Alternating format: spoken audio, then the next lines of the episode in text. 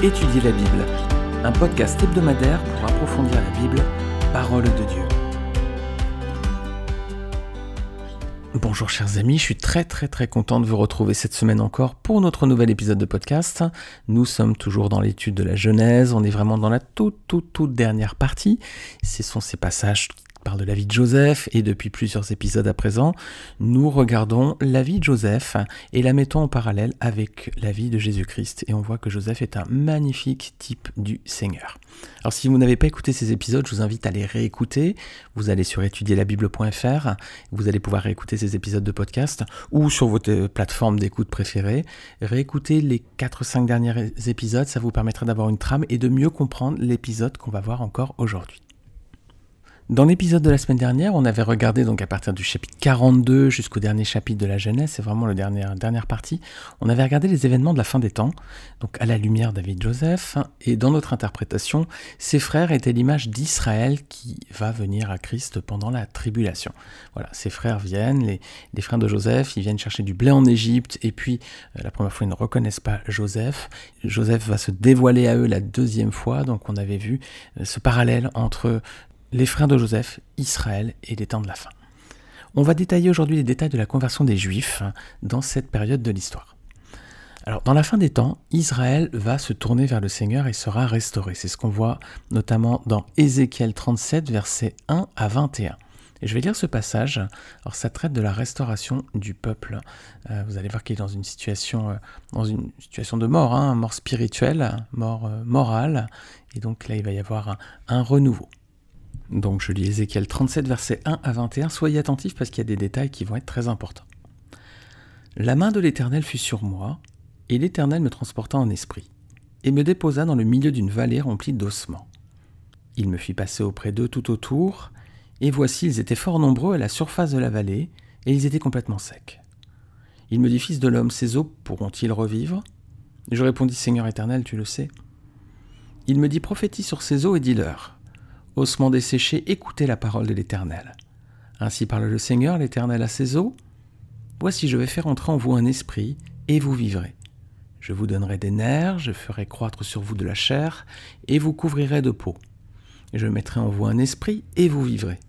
Et vous saurez que je suis l'Éternel. Je prophétisais selon l'ordre que j'avais reçu.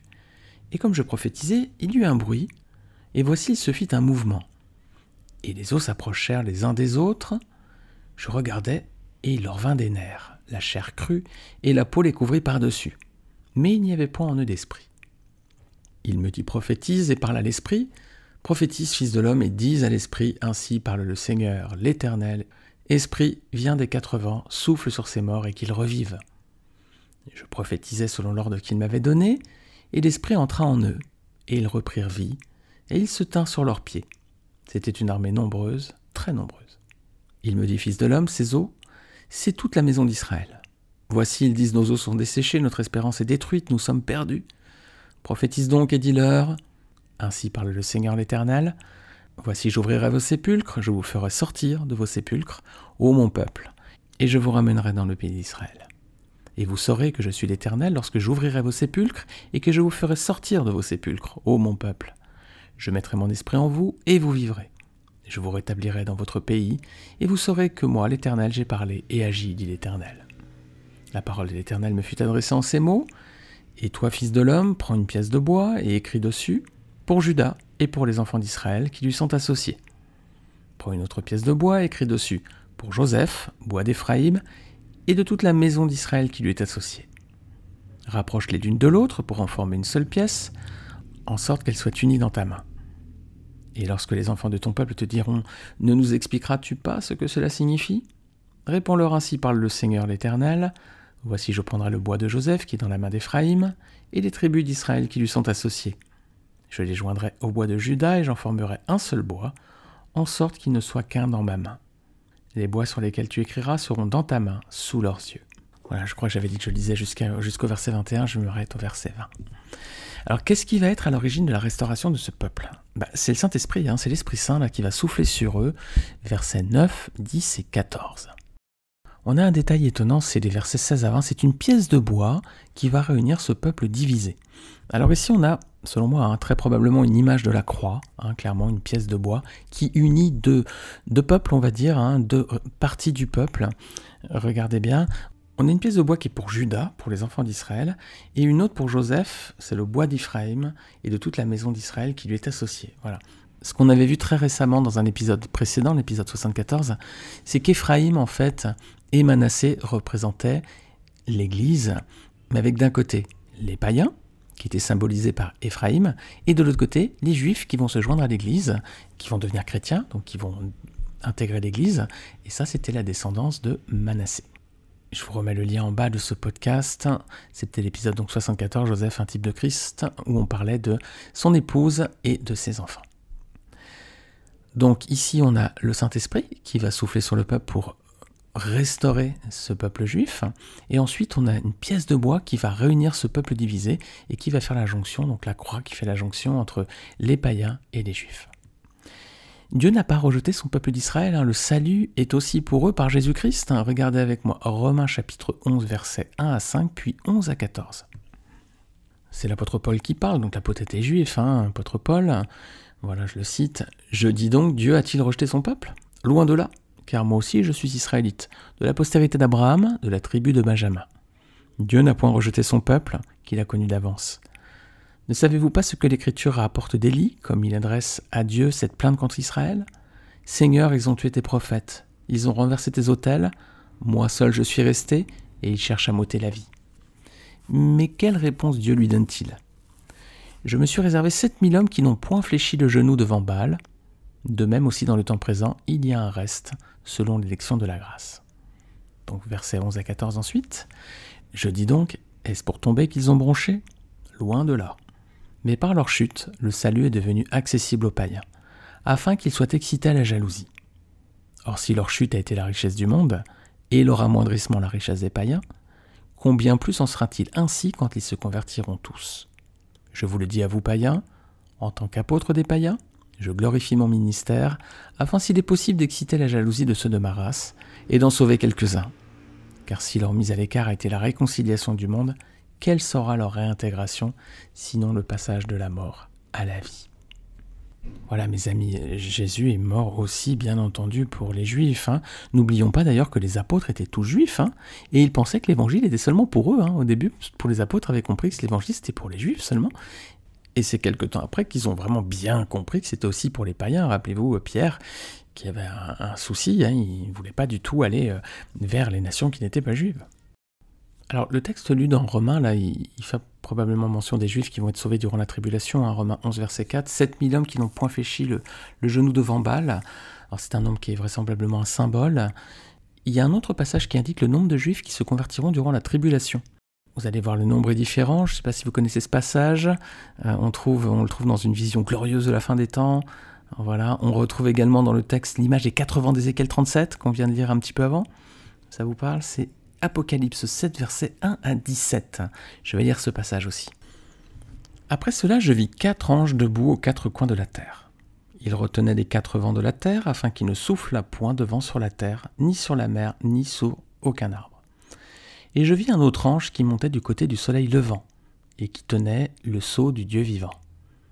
Il cria d'une voix forte aux quatre anges à qui il avait été donné de faire du mal à la terre et à la mer. Et il dit, ne faites point de mal à la terre, ni à la mer, ni aux arbres, jusqu'à ce que nous ayons marqué du sceau le front des serviteurs de notre Dieu.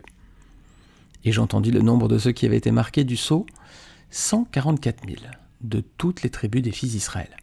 De la tribu de Juda, 12 000 marqués du sceau, la tribu de Ruben, 12 000, de la tribu de Gad, 12 000, de la tribu d'Asser, 12 000, de la tribu de Nephtali, 12 000, de la tribu de Manassé, 12 000, de la tribu de Siméon, 12 000, de la tribu de Lévi, 12 000, de la tribu d'Isaacar, 12 000, de la tribu de Zabulon, 12 000, de la tribu de Joseph, 12 000, de la tribu de Benjamin, 12 000, marqués du sceau.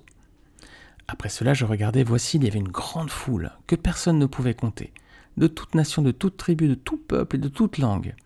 Ils se tenaient devant le trône et devant l'agneau revêtus de robes blanches et des palmes dans leurs mains. Et ils criaient d'une voix forte en disant Le salut est un autre Dieu qui est assis sur le trône et à l'agneau. Et tous les anges se tenaient autour du trône, et des vieillards et des quatre êtres vivants. Ils se prosternèrent sur leur face devant le trône et ils adorèrent Dieu en disant Amen. La louange, la gloire, la sagesse, l'action de grâce, l'honneur, la puissance et la force sont à notre Dieu au siècle des siècles. Amen. Et l'un des vieillards prit la parole et me dit Ceux qui sont revêtus de robes blanches, qui sont-ils et d'où sont-ils venus? Je lui dis Mon Seigneur, tu le sais? Et il me dit Ce sont ceux qui viennent de la grande tribulation. Ils ont lavé leurs robes et ils les ont blanchies dans le sang de l'agneau. C'est pour cela qu'ils sont devant le trône de Dieu et le servent jour et nuit dans son temple. Celui qui est assis sur le trône dressera sa tente sur eux n'auront plus faim, ils n'auront plus soif, et le soleil ne les frappera point, ni aucune chaleur. Car l'agneau qui est au milieu du trône les pètera et les conduira aux sources des eaux de la vie, et Dieu essuiera toute larme de leurs yeux. On voit dans ces textes, hein, euh, la fin des temps, on est vraiment à la fin des temps ici, on voit qu'il y a euh, de nombreuses personnes qui sont passées par la tribulation, hein, qui ont échappé à, cette période de temps euh, terrible, et on voit qu'il y a à la fois des juifs et des non-juifs. Effectivement, l'Israël va être réuni avec les autres nations à la fin des temps. Il y aura des Juifs qui vont se convertir durant la tribulation, et ils vont visiblement régner aussi avec Christ durant le millénium. Regardez, on va lire un texte dans la Genèse. On va garder notre hypothèse de départ, que les textes de la vie de Joseph préfigurent la vie de Christ, et regardez avec moi Genèse 47, versets 5 à 6. Pharaon dit à Joseph, Ton père et tes frères sont venus auprès de toi, le pays d'Égypte est devant toi, établis ton père et tes frères dans la meilleure partie du pays qu'ils habitent dans le pays de Goshen, si tu trouves parmi eux des hommes capables, mets-les à la tête de mes troupeaux. Voilà. On peut supposer donc euh, bah, que les Juifs aussi régneront, hein, vu qu'ils seront devenus chrétiens. Ils vont probablement aussi régner avec Christ durant le millénium.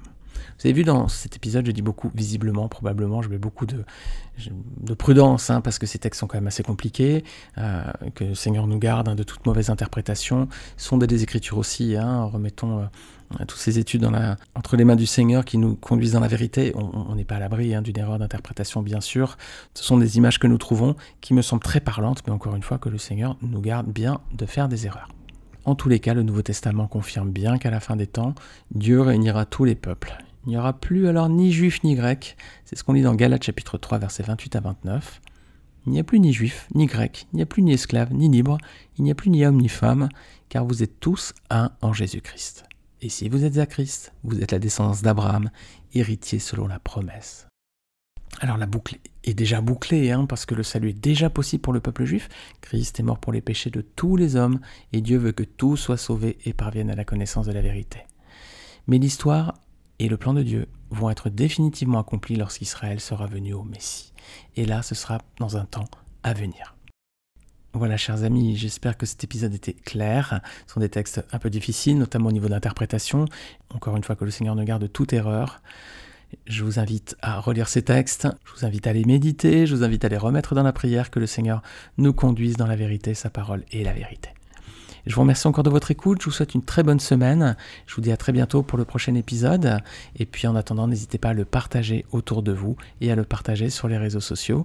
Si vous êtes sur Apple Podcast, vous pouvez aussi laisser une note et un commentaire, ça me fait toujours très plaisir d'avoir vos messages. Merci beaucoup, à la semaine prochaine, que le Seigneur vous bénisse. À bientôt.